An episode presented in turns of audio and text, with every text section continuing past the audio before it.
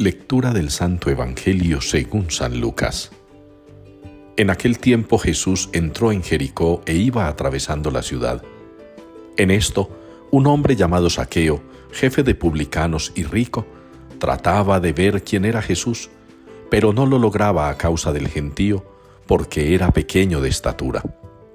Corriendo más adelante, se subió a un sicomoro para verlo, porque tenía que pasar por allí. Jesús, al llegar a aquel sitio, levantó los ojos y le dijo, Saqueo, date prisa y baja, porque es necesario que hoy me quede en tu casa. Él se dio prisa en bajar y lo recibió muy contento. Al ver esto, todos murmuraban diciendo, Ha entrado a hospedarse en casa de un pecador. Pero Saqueo, de pie, dijo al Señor, Mira, Señor, la mitad de mis bienes se la doy a los pobres, y si he defraudado a alguno, le restituyo cuatro veces más. Jesús le dijo, Hoy ha sido la salvación de esta casa, pues también este es hijo de Abraham, porque el Hijo del Hombre ha venido a buscar y a salvar lo que estaba perdido.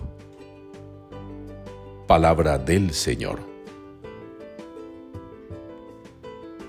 Al vencedor le concederé sentarse conmigo en mi trono. Es la respuesta con la que participamos en la liturgia de hoy, del Salmo 14.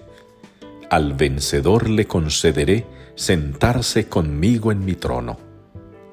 Esa es la promesa con la que venimos en estos días meditando la palabra. Esa promesa que se traduce en salvación, en vida eterna, en redención, en banquete celestial, en reino de los cielos, en casa del Padre. Una promesa que hermosamente descrita la encontramos hoy en la primera lectura, en el libro del Apocalipsis. Una expresión bíblica que muchos recordamos y que nos gusta. Cuando dice, si alguien escucha mi voz y abre la puerta, entraré a su casa y cenaré con él y él conmigo. Pero también hay un reclamo. Y ese reclamo es porque no eres ni frío ni caliente, porque eres tibio, quiero vomitarte de mi boca. Es la ambivalencia de la vida humana, es la ambigüedad del creyente. Unas veces sí, unas veces no, unas veces muy fervorosos, otras muy dejados en el tema espiritual, unas veces muy rezanderos, otras veces muy increyentes unas veces muy meditativos de la palabra, muy devotos del rosario, otras veces alejados de las prácticas de la piedad popular.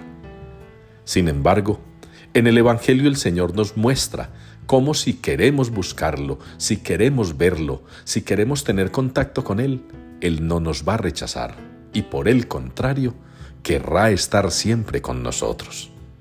Por eso el Salmo cobra sentido en nuestra reflexión. Al vencedor le concederé sentarse conmigo en mi trono.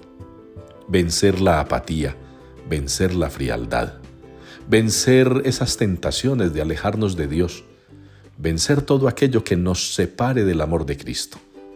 Seamos vencedores, hermanos, ustedes y yo.